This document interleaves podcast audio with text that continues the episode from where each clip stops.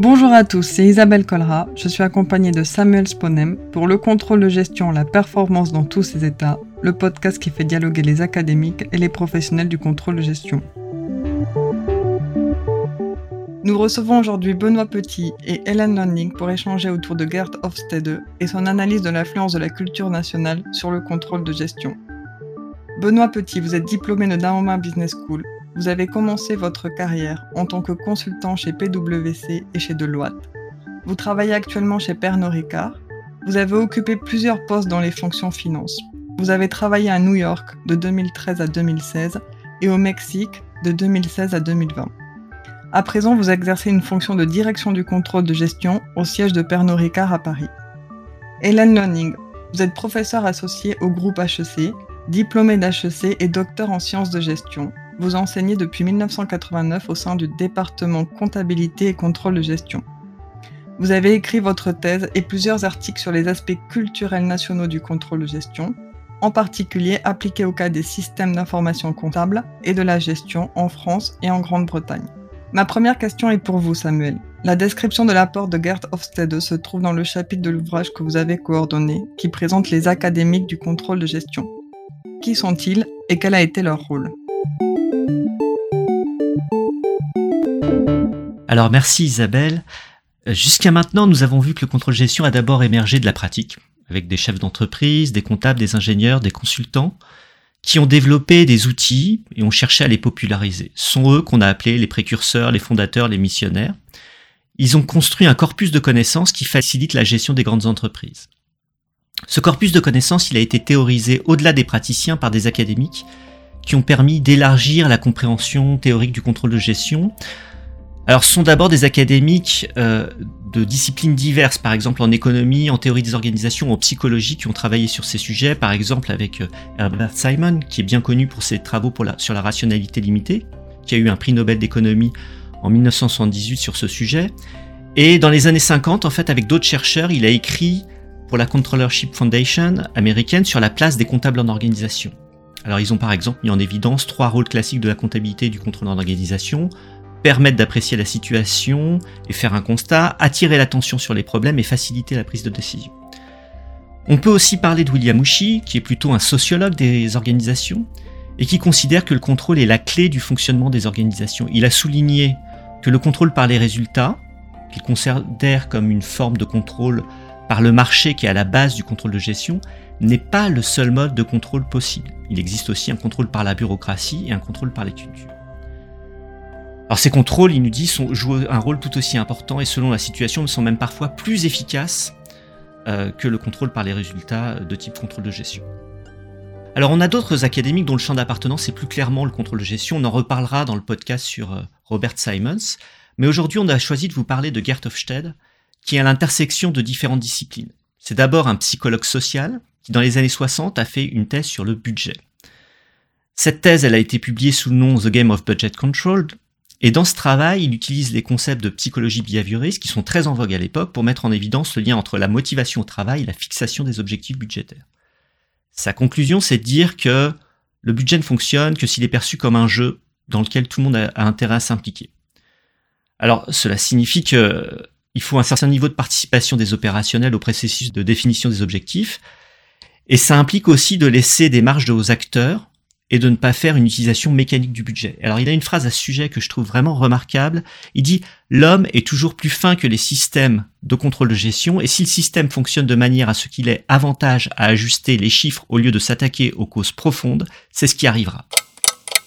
Il a ensuite travaillé sur les cultures nationales. Et c'est pour cette raison qu'on l'a retenu, parce que dans ce domaine, il a eu une très grande influence sur la recherche en gestion en général, et en particulier en contrôle de gestion.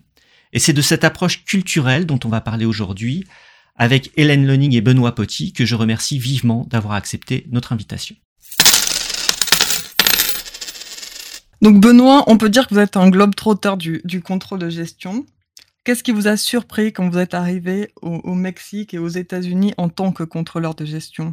Effectivement, euh, j'ai eu plusieurs expériences de contrôle de gestion. J'ai commencé d'abord au siège de Pernod Ricard en France, et après j'étais dans deux pays qui n'ont effectivement rien, strictement rien à voir d'un point de vue euh, culturel euh, et qui a la finance, que sont les États-Unis, où je travaille dans un siège régional, et le Mexique, où j'étais dans une filiale opérationnelle. il y a clairement des différences qui m'a sauté aux yeux, par exemple aux États-Unis.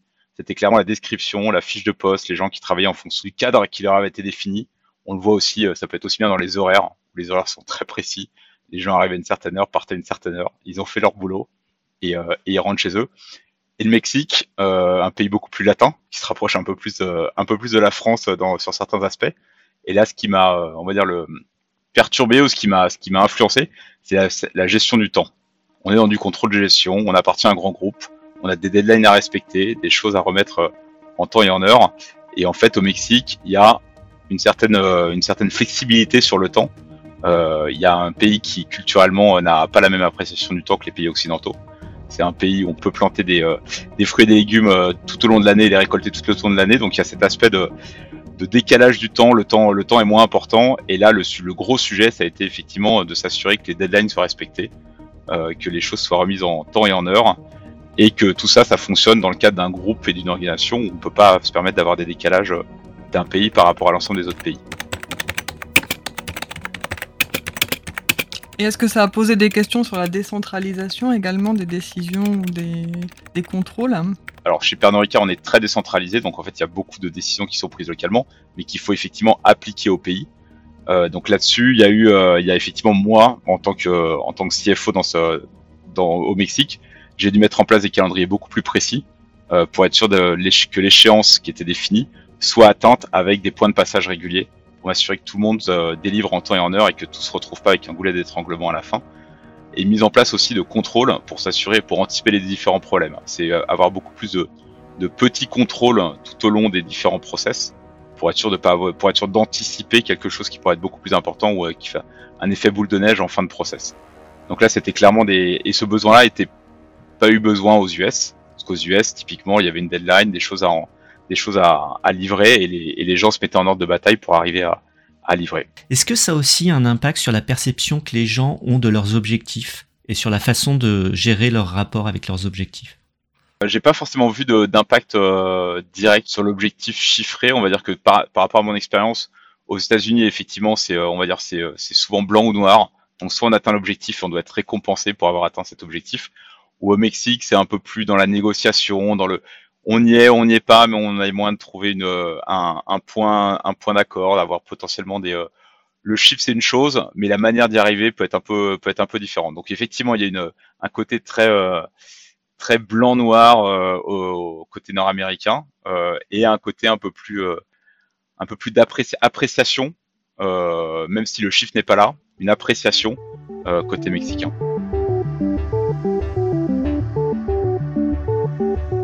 Donc, Hélène, que nous dit Gert Hofstede sur les, cultures nationales? Sur la culture nationale, effectivement, Gert Hofstede a été longtemps une, référence et est encore une référence, effectivement, dans le, champ du contrôle de gestion. Euh, je pense que son apport, euh, il a été double.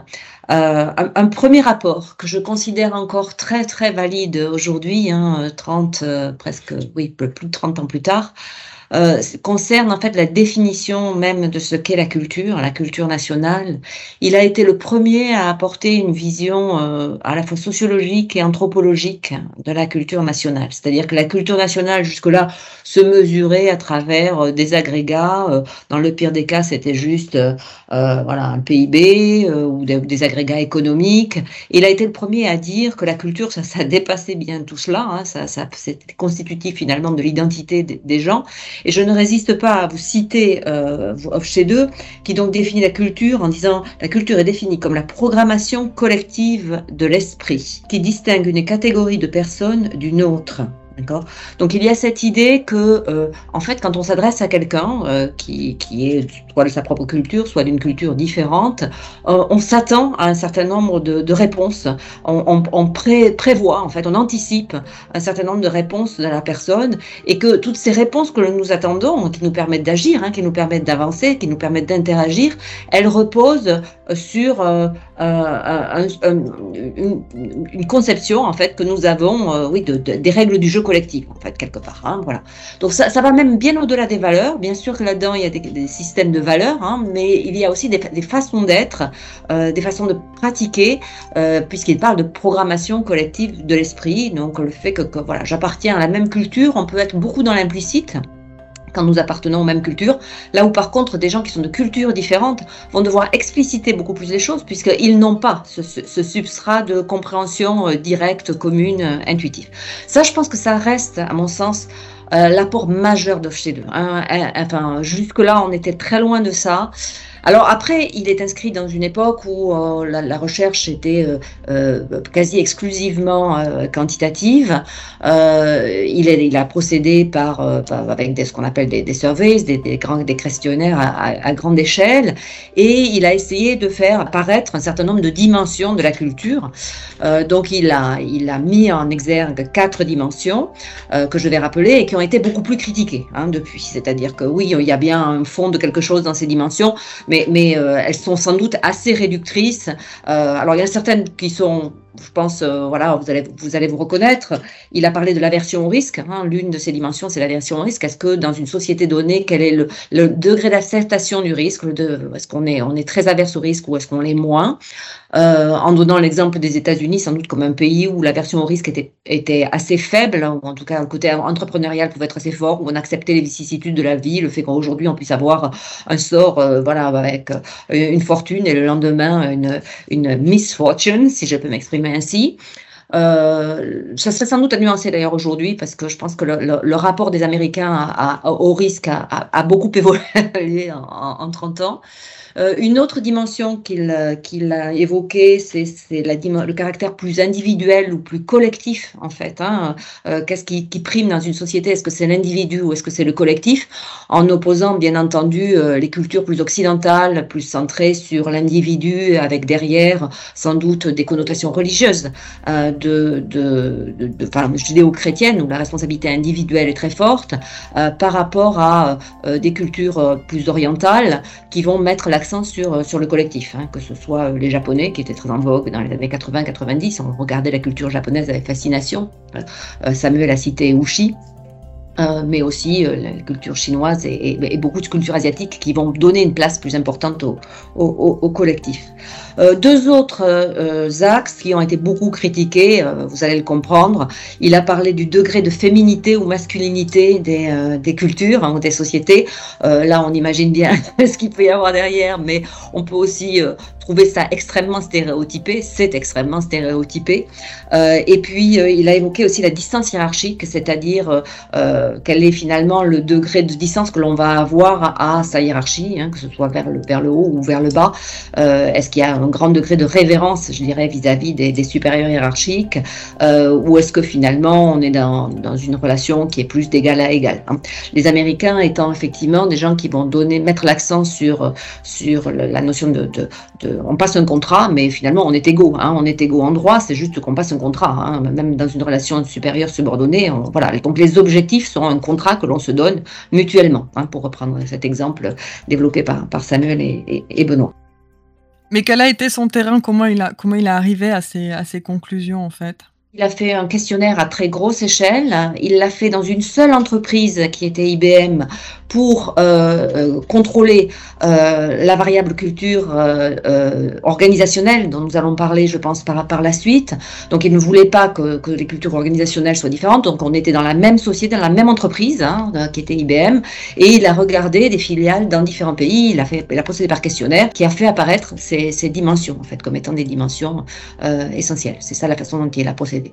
Alors, sur le côté sociologique, anthropologique, il a été ensuite, il y, a plein d'autres auteurs en fait, hein, qui, ont, repris cette idée-là. Euh, je, pense à cette dimension de temps que, Benoît a, a évoquée, qui donc euh, n'a pas été mentionnée par Hofstede, mais euh, des travaux de, Hall, par exemple. Edward T. Hall a travaillé sur le caractère polychrone ou monochrone des, des cultures. Donc les cultures polychrones, ce sont celles où on fait plusieurs choses à la fois. En fait, on va avoir plusieurs, plusieurs projets qu'on va gérer en, parallèle, euh, versus des cultures monochrones qui sont beaucoup plus séquentielles. Euh, J'ai la chance d'avoir un mari, ou le bonheur d'avoir un mari allemand, et je pense que c'est vrai qu'il est sans doute beaucoup plus, euh, beaucoup plus monochrone que moi, une tâche après une autre. Euh, voilà, là où effectivement cet aspect latin souvent fait qu'on va, on va gérer plusieurs choses à la fois, et puis les deadlines, on n'a pas la même appréciation de, de la deadline. Et, vous, et vous, Benoît, un peu à l'image de Hofstede, vous avez, vous avez fait euh, votre carrière en grande partie euh, chez Pernod Ricard, vous avez été dans plusieurs pays, maintenant vous êtes euh, au siège. Quels sont les équilibres que vous devez gérer en tant que contrôleur de gestion entre la culture de l'entreprise et la culture nationale? Alors, il y a clairement effectivement un impact on cherche dans un grand groupe, on, on, a quand même une, une culture d'entreprise et qu'on aimerait être retranscrit dans l'ensemble dans l'ensemble des pays. Chez Pernod Ricard, on est créateur de convivialité. Euh, on a pu le voir euh, aux États-Unis, c'est un peu compliqué parce que les gens viennent. Euh, effectivement, il y a un contrat, les gens viennent faire leur travail. Puis une fois que le travail est fini, ça s'arrête là. Là au Mexique, par contre, ça s'inscrivait parfaitement dans l'ADN des Mexicains. C'est un pays hyper convivial et il n'y a pas besoin de ça. Voilà, c'est très naturel. mais il y a besoin aussi après d'aligner entre cette, cette culture locale et cette culture organisationnelle. Chez Pernod Ricard aussi, on a un strict respect des deadlines et un strict respect des engagements chiffrés. Donc en tant que contrôleur de gestion, on a besoin de s'assurer que ces deadlines et cet engagement chiffré soient 100% euh, euh, atteints, euh, ce qui, par rapport au Mexique, pouvait être un petit peu compliqué au niveau effectivement de ce, dont on parlait de la, gestion du temps. Donc, ce qui fait que le rôle et mon rôle, ça a été entre en ayant cette culture, on va dire organisationnelle très forte, en ayant passé de nombreuses années chez Pernod Ricard, j'ai clairement cette culture de la société. En étant de la même nationalité que le siège, j'ai aussi la culture du siège. Et en fait, je servais d'amortisseur énormément entre ce qui était demandé par le siège et comment je devais le, retranscrire euh, par rapport au Mexique, par rapport aux équipes mexicaines. Et à l'inverse aussi, je vais essayer de, m'assurer que ça puisse aussi, que le siège comprenne bien ce qui peut se passer au Mexique. Donc il y a ce travail qui est fait euh, pour expliquer que bah on peut pas appliquer euh, forcément les mêmes besoins, les mêmes engagements, les mêmes respects à l'ensemble des pays. Donc ça c'était ce que je devais expliquer au siège et en même temps je devais expliquer au, au, au pays et aux, Mexicains que bah il y avait un, le pays, le Mexique devait se comporter comme l'ensemble des autres filiales du groupe. Donc il y avait il y avait ce travail là à faire. Euh, un point aussi un peu spécifique au Mexique qui est euh, il y a une relation très euh, patriarcale euh, envers il y a pas il a pas de contrat envers le envers le boss ou envers le manager.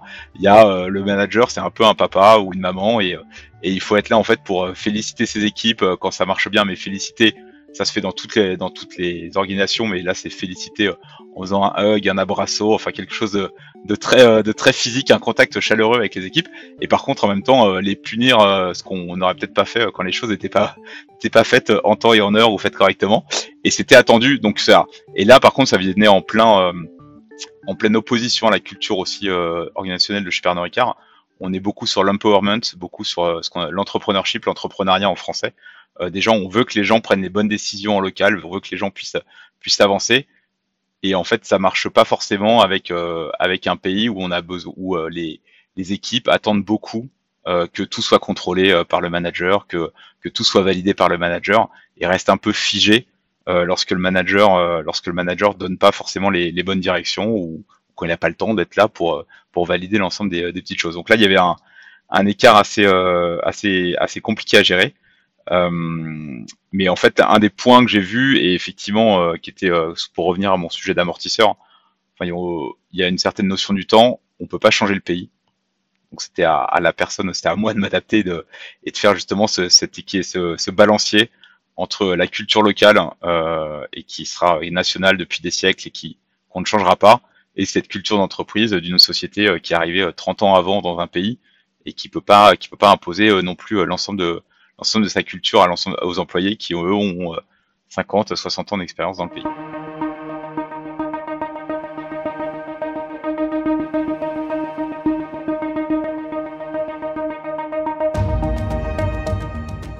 Donc, Hélène, comment euh, justement Hofstede peut nous aider à gérer les différences culturelles? Comment, euh, enfin, quels conseils on pourrait donner à nos contrôleurs de gestion qui, qui ont des expériences internationales? Je vais vous reprendre sur deux termes.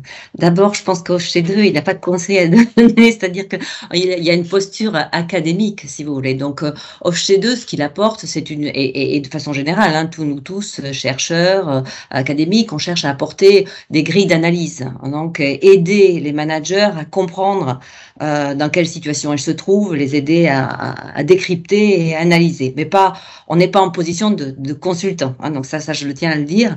La deuxième chose le deuxième mot sur lequel je vais vous reprendre, c'est le mot gérer, parce que je pense que profondément, et, et, et chez deux, je l'espère, serait d'accord avec moi, la culture, c'est pas quelque chose qui se gère, d'accord? Ni la culture nationale. Et j'ai entendu Benoît me dire, bon, on peut pas changer le pays, voilà. Donc on peut pas, ou si, si, si la culture nationale évolue, et c'est évident qu'elle évolue, elle évolue sur un temps très long, hein, donc ce qui n'est pas le temps de la gestion. Euh, c'est comme on a parlé de programmation collective de l'esprit, hein, donc on est sur des temps longs, euh, et on peut pas tellement gérer la, culture organisationnelle non plus. Par contre, on peut chercher à créer des identités organisationnelles très fortes, et ça, euh, euh souvent, les euh, enfin les, entreprises, les grandes entreprises, les multinationales en particulier. Euh, donc aujourd'hui, on a l'exemple de Pernod Ricard, hein, qui est une multinationale mais avec sa base en France. Euh, j'ai pris l'exemple d'IBM dans les travaux de, de 2 Elles vont chercher à imprimer leurs pattes, c'est-à-dire que leur culture organisationnelle, elles vont, elles vont chercher, quand elles se globalisent, à, renforcer finalement les valeurs, la programmation collective de l'esprit à l'intérieur du groupe. Alors c'était sans doute plus facile hein, il y a 30 ans qu'aujourd'hui, parce qu'il y a 30 ans, les gens rentraient chez IBM et puis faisaient toute leur carrière chez IBM. Donc euh, ils finissaient par imprimer la culture. Hein. Souvent c'était des expatriés qui allaient de pays en pays et qui, devenaient IBM, qui avaient parfois oublié d'où ils venaient, mais qui restaient IBM dans, dans, dans leur cœur. Euh, de nos jours, les gens sont un peu moins fidèles aux entreprises, hein, ils changent d'entreprise, donc à chaque fois, il faut qu'ils s'adaptent d'ailleurs à une nouvelle culture d'entreprise, euh, ce qui fait aussi beaucoup de richesse. Hein, ce brassage, cette diversité, ça, apporte aussi euh, beaucoup, de richesse. Je, veux insister sur le fait que pour Off chez eux, et c'est un de ses apports, le, finalement la culture, il compare ça à une programmation. En, anglais, on dirait software en fait. Voilà. c'est quelque chose qui vient se superposé hein, finalement hein, aux outils. Euh, donc on a les outils du contrôle de gestion, on a du budget, on a un certain nombre de reporting, on a un certain nombre d'outils formels hein, euh, qui d'ailleurs vont être les mêmes d'un pays à un autre. On va les retrouver partout euh, identiques, ça fonctionne à peu près pareil, les calendriers sont les mêmes. En revanche, ce substrat, ce software va pas être exactement le même d'un pays à un autre. Donc il va y avoir effectivement cette nécessité de, de, de s'adapter en fait. Hein. Donc c'est plus on s'adapte que qu'on gère. Voilà. voilà. Et vous, Benoît, maintenant vous êtes au siège, comment vous prenez-vous en compte, ou pas d'ailleurs, hein, les, les, différences culturelles de, des pays avec lesquels vous, vous, travaillez Alors le siège étant en France, il y a effectivement une culture française qui, euh, et étant un groupe français en plus, la culture française est clairement la culture dominante. Et je suis, je suis sûr que cette culture soit en, en contrôle de gestion on a besoin de la retranscrire parce qu'on nous impose des deadlines euh, qui sont liées à de la communication externe, à des, euh, des réunions avec le conseil d'administration, à des réunions du top management. Donc en fait, il y a un calendrier qui est, qui est donné et après, faut que moi je le cascade à l'ensemble des pays du des pays du groupe. Donc en fait, il n'y a pas, je prends pas en compte cette différence culturelle au moment de planifier les choses et, euh, et leur contenu et, euh, et, les dates. Mais par contre, là où je peux apporter euh, et ce que j'essaie de faire au maximum, c'est de recruter des profils dans mon équipe qui viennent des différents pays. Ce qui en fait, ça me permet d'avoir euh, dans mon équipe des gens qui vont mieux comprendre euh, les problématiques d'un pays, qui vont pouvoir aussi me guider, parce que j'ai été vécu dans trois pays, mais ça ne fait que trois pays sur les 80 pays dans lesquels on est présent, euh, et qui vont pouvoir me guider pour mieux comprendre la spécificité d'un pays, et pour quand on définit ensemble des calendriers ou des, ou des, des contenus qui vont s'appliquer à l'ensemble du groupe, qu'on arrive à intégrer ça autant que possible, euh, mais tout en ayant euh, enfin cette euh, on va dire cette euh, cette guidance générale qui est faite pour le pour le top management du groupe et pour le et pour le conseil d'administration. Et donc, Hélène, ce que nous dit Benoît, c'est que maintenant les gens voyagent et travaillent pour des entreprises internationales, donc ils sont amenés à se déplacer de pays en pays. Est-ce qu'on peut dire que les, différences entre les cultures nationales sont en train de s'estomper? Il est évident que la situation n'est pas la même que dans les années 80 ou 90. Hein. Nous avons connu euh, une ère de globalisation. Cette globalisation, elle s'est matérialisée à la fois au niveau des élites. Euh, donc je pense qu'il existe à l'heure actuelle effectivement une élite euh, relativement globalisée qui finalement a peut-être davantage en commun avec sa contrepartie dans un autre pays et on a souvent souligner les fractures sociales qui peuvent exister ou qui se sont accentuées dans nos pays. Il y a parfois presque plus de proximité avec quelqu'un qui est à l'autre bout de la planète, mais qui euh, va faire exercer le même métier que vous, par exemple, euh, qu'avec quelqu'un qui exerce un métier totalement différent ou qui n'appartient pas à la même catégorie socio-professionnelle que la vôtre. Hein. Donc ça, ça c'est un, point. Euh, on a aussi une culture globale qui s'est diffusée. Hein. On a cette, enfin, l'internet a été un outil, un vecteur extrêmement fort de, de ça. On a tous, on regarde tous les mêmes séries Netflix, on regarde tout séries Netflix d'ailleurs qui ne sont pas exclusivement américaines. Hein, je, vous le signale, on a tous regardé Casa des Papel, hein, qui est qui, est, qui, qui n'est pas américain. Euh, donc cette globalisation, oui, elle a été très américanisée, mais pas exclusivement. Donc ça c'est un fait. Est-ce que ça veut dire que les cultures nationales ne sont plus là? Moi, je ne pense pas. Hein, et on, voit tous bien qu'il y a un retour euh, assez fort hein, du local. Euh, je pense que les crises y contribuent. C'est-à-dire chaque fois qu'on a une crise, en fait, les gens euh, ont besoin de, retrouver des points d'appui. Et les points d'appui, bah, c'est ce que vous avez connu en tant qu'enfant. Et, en tant qu'enfant, c'est le pays dans lequel vous avez grandi et donc vous avez acquis la programmation mentale hein, d'une façon ou d'une autre. À l'école, avec vos petits copains, avec voilà. Euh, euh, le pays où vous grandissez n'est pas celui de votre famille d'origine et vous êtes, vous avez les deux qui, sont là, qui sont présents. Voilà. Et donc on retrouve ça. Il y a davantage de diversité dans les entreprises. Est-ce que pour autant les cultures nationales sont, gommées? Je ne pense pas. Et, euh, et sur des choses qui seraient plus de l'ordre, par exemple, du, budget, euh, je, je n'ai pas cité un autre auteur, mais je vais le faire maintenant, qui s'appelle Philippe Diribarne. C'est Philippe Diribarne qui a théorisé cette notion de contrat qui est très forte dans le cadre anglo-saxon. Je pense que ça reste le cas. Euh, de la même façon, Philippe Iriban a, a, a, théorisé euh, une logique de l'honneur qui reste prévalente en France. Je pense que cette logique de l'honneur, elle existe encore en France, en fait, ce sens du travail bien fait et du, du, du souci d'avoir, euh, voilà, je, je, je, je, vais mettre un point d'honneur, en fait, à faire ce que, ce, ce que je fais. Euh, Philippe Iriban a également travaillé aux, aux Pays-Bas et il a souligné la culture de compromis qui pouvait exister là-bas, en fait, où on est en permanence en train de chercher un compromis hein, avec tout ce que compromis veut dire, ce qu'on ne sait pas du tout faire, par exemple, en France, hein, euh, ni sur le plan politique, ni, ni même à, l'intérieur des entreprises, où on va avoir du débat, des discussions, euh, que ce soit euh, avec les syndicats, mais parfois même aussi au sein d'une équipe, équipe de, de, management et d'une équipe de travail. Donc, dire que cela gomme les, les, les différents, que cela estompe les différences culturelles, non, personnellement, je ne le crois pas.